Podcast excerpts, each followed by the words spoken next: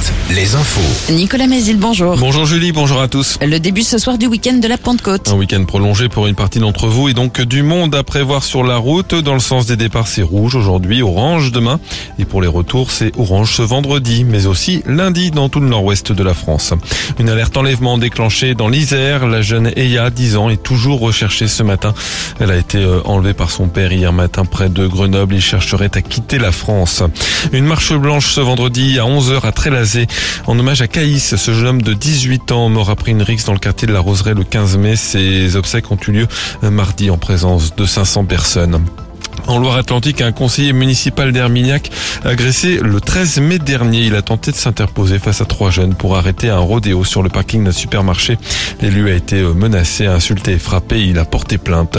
En Vendée, le maire de la Tranche-sur-Mer, jugé hier pour harcèlement moral et sexuel contre une employée de mairie.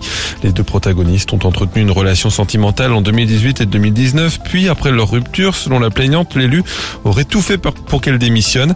Le procureur a requis une peine de prison avec sursis, une décision du tribunal le 29 juin.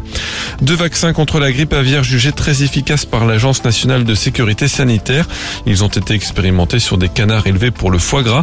Ces résultats permettent d'envisager une campagne de vaccination à l'automne prochain selon le ministère de l'Agriculture. Euh, la grippe aviaire de retour dans le Grand Ouest, le virus a été détecté euh, chez des oiseaux morts dans le sud-Sarthe à Bazouges-Cré-sur-Loire.